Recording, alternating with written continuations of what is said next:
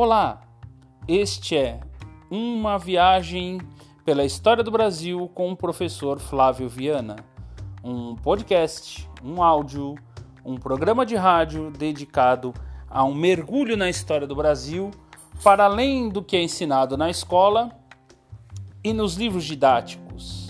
No programa de hoje falaremos um pouquinho sobre a presença cigana no Brasil.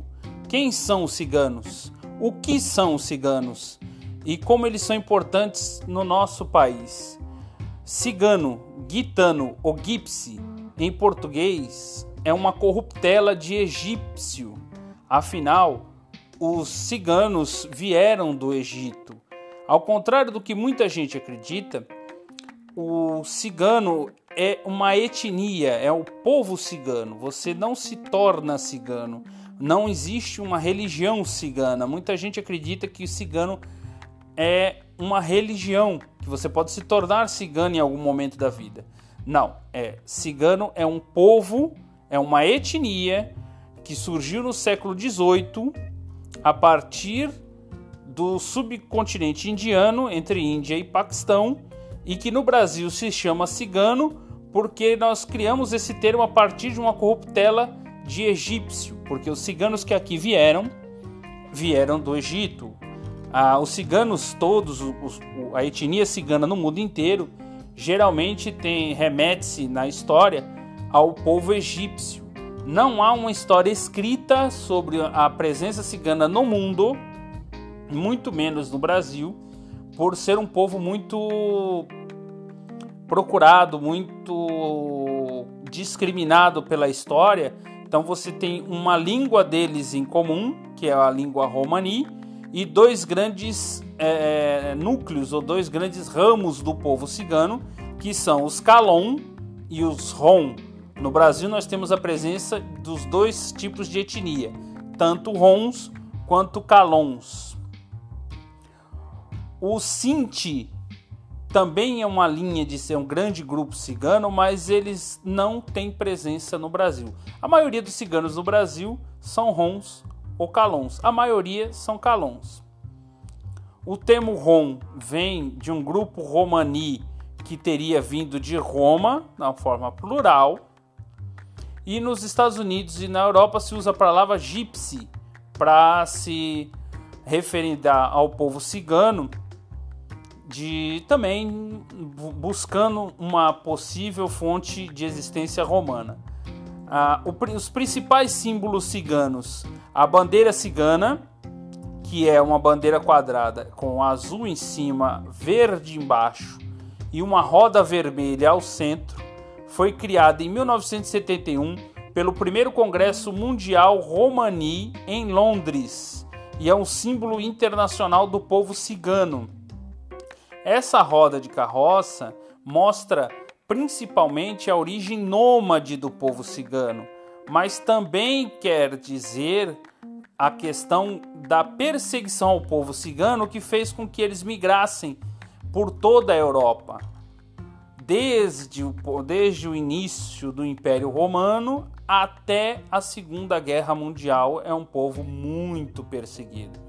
Nós costumamos falar muito sobre o holocausto do nazismo, o holocausto dos judeus na Segunda Guerra Mundial, e claro que ele ocorreu, mas nós também temos que dizer que além dos judeus, os nazistas perseguiram durante a Segunda Guerra Mundial os ciganos, os homossexuais, os comunistas e todos aqueles que não eram a favor do regime, ok?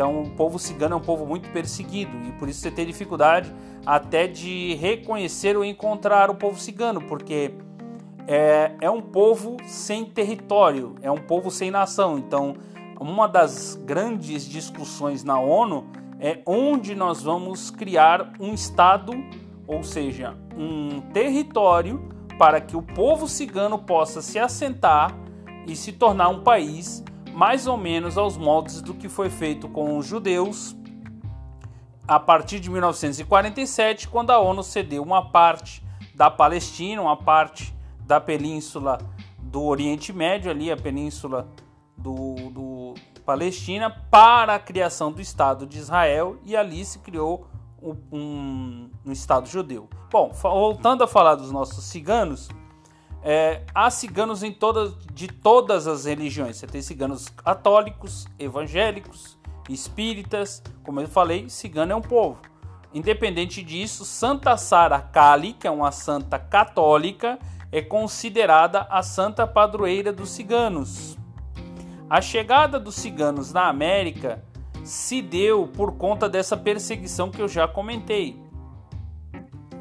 É sabido que os ciganos vieram para a América logo no começo do Novo Mundo. Você já há referência de povos ciganos nas colônias americanas por volta do século 18, 17, principalmente na Virgínia e na Louisiana. Falando de São Vicente do Brasil, a partir de 1500, com a descoberta do Brasil, até a fundação da cidade de São Vicente em 1532, fundação da vila de São Vicente em 1532, muitos ciganos foram eh, degredados para o Brasil por estarem em Portugal, assim como alguns judeus novos ou cristãos novos, que eram judeus convertidos. Os ciganos foram expulsos da Espanha em 1570 por Felipe I, que também proibiu a presença deles na América Espanhola e ordenou o regresso de todos os ciganos enviados para a América Espanhola de volta para a Europa, para fora da, dos domínios do Reino da Espanha. E depois disso, os ciganos vieram para o Brasil junto com os portugueses por degredados e aqui criaram raízes.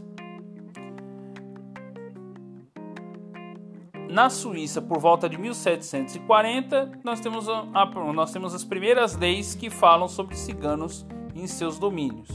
Na Península Ibérica, ou seja, em Portugal e Espanha, o processo de expulsão dos árabes também acabou expulsando e perseguindo os ciganos. Na Inglaterra, a dinastia Tudor, principalmente, se dedicou a expulsar os ciganos.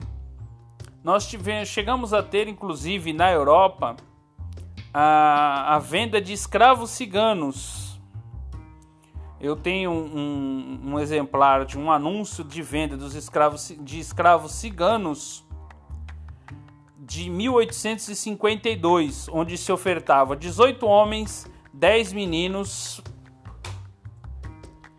sete mulheres e três crianças em boa condição.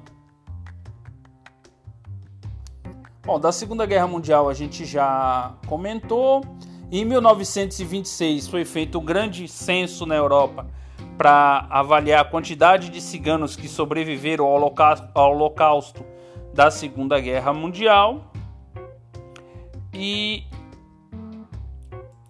depois disso, nós temos as questões dos acampamentos ciganos, principalmente dos calons, que são os ciganos mais, mais pobres, eles costumam ainda se manter é, como nômades circulando por várias partes.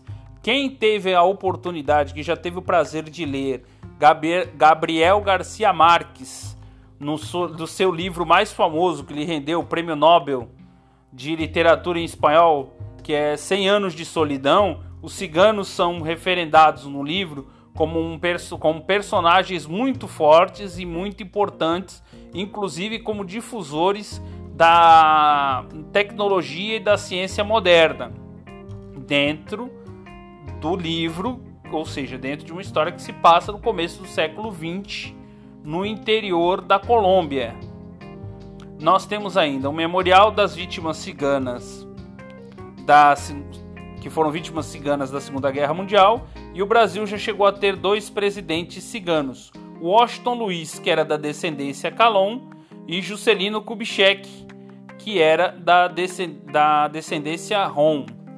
Os ciganos ainda têm uma presença muito grande no Brasil. Nós temos ainda uma busca por um, por um por um país cigano, mas nós temos muitos ciganos brasileiros que aqui estão há mais de uma geração e que fazem parte da nossa composição étnica nacional. Inclusive, um, na nossa região, um dos maiores acampamentos ciganos se encontra na cidade de Itanhaém, nossa vizinha aqui próxima. Mas aqui né, entre Santos e São Vicente existem ciganos morando entre nós, não num acampamento clássico, mas em residências comuns, como, como brasileiros, enfim, mas que ainda pertencem à etnia cigana. Este foi o Viagem pela História do Brasil com o professor Flávio Viana. Aguardo vocês para mais uma viagem prazerosa pela nossa história, pela nossa cultura e espero ter levado um pouquinho da história dos ciganos para todos e esclarecido algumas dúvidas que são comuns. Forte abraço e até a próxima viagem!